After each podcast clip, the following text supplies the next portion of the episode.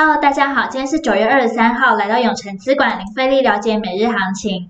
今天呢是二十四节气中的秋分，那季节转换了，天气要慢慢开始变凉喽。然后早出晚归的，记得要多加一件衣服。同时呢，台积电呢近日内部公告，有七名的员工遭到开除。那根据 PTT 的乡民爆料，遭开除的员工呢，疑似在公司的通讯软体里大聊客户的订单增加，还在脸书成立股票投资社团，办粉丝见面会，开群组，涉嫌。研究团炒股，但投资人呢赔到钱，加上他们自己高调，所以被检举才被开除。所以喽，不要去加入来路不明的群组，那没被金管会广泛的都属于非法的哦。那进去群组之后，可能是帮别人抬价，也可能是赔到钱被诈骗。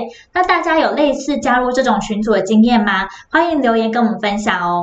那我们先来看美股，费德呢暗示可能很快开始缩减购债，并公布最新的利率决策，最快在明年加息之后。美国股市从九月份的暴跌中反弹，加上中国恒大表示将对境内的债券支付利息，缓解一些违约的担忧。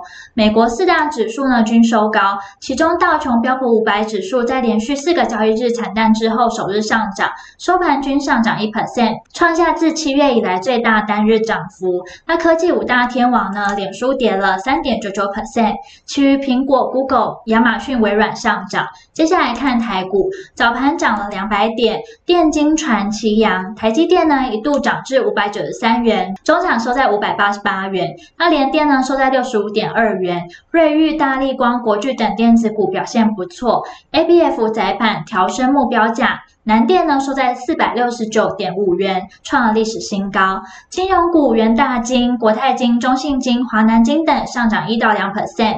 台塑化股价呢上涨近两 percent，台塑涨了二点五 percent。塑化股呢获市场资金青睐。BDI 指数呢，二十二日上涨了三点四 percent。富贵三雄长荣、阳明、万海涨幅一到两 percent，止跌回升。中长指数呢上涨了一百五十二点四点，收在一万七千零七十八点二二点，成交值来到两千五百零九亿。三大法人呢合计买超二十五亿，外资买超三十五亿，投信卖超两亿，自营商卖超七亿。因此呢，目前可以看出，国际股市暂时变成了消息面引导的盘。恒大表示会支付利息，缓解了其违约的担忧。当然，目前还是不能完全放心，所以对于此事件呢，仍需要且看且走。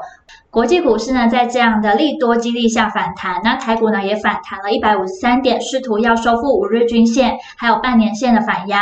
虽然压力点连碰都没碰到，但台股呢连续两天都偏向量缩，代表延续区间格局的几率还是很大。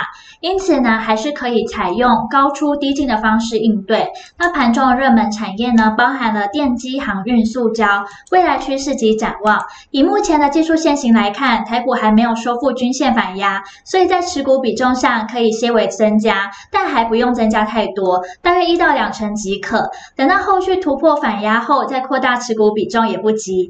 利空呢暂时消散，台股有望反弹，可以先从昨日抗跌，今日也没有相对大盘弱势的标的着手，有机会成为短线资金的避风港。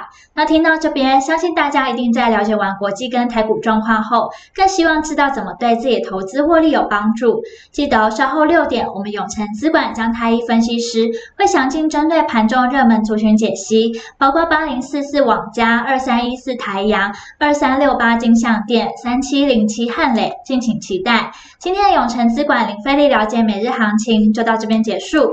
喜欢我们可以订阅，按下小铃铛。想更了解我们永诚资产管理处，欢迎到我们粉专及我们官网。那我们明天见喽，记得准时收看，我们永诚资产管理处等你哦。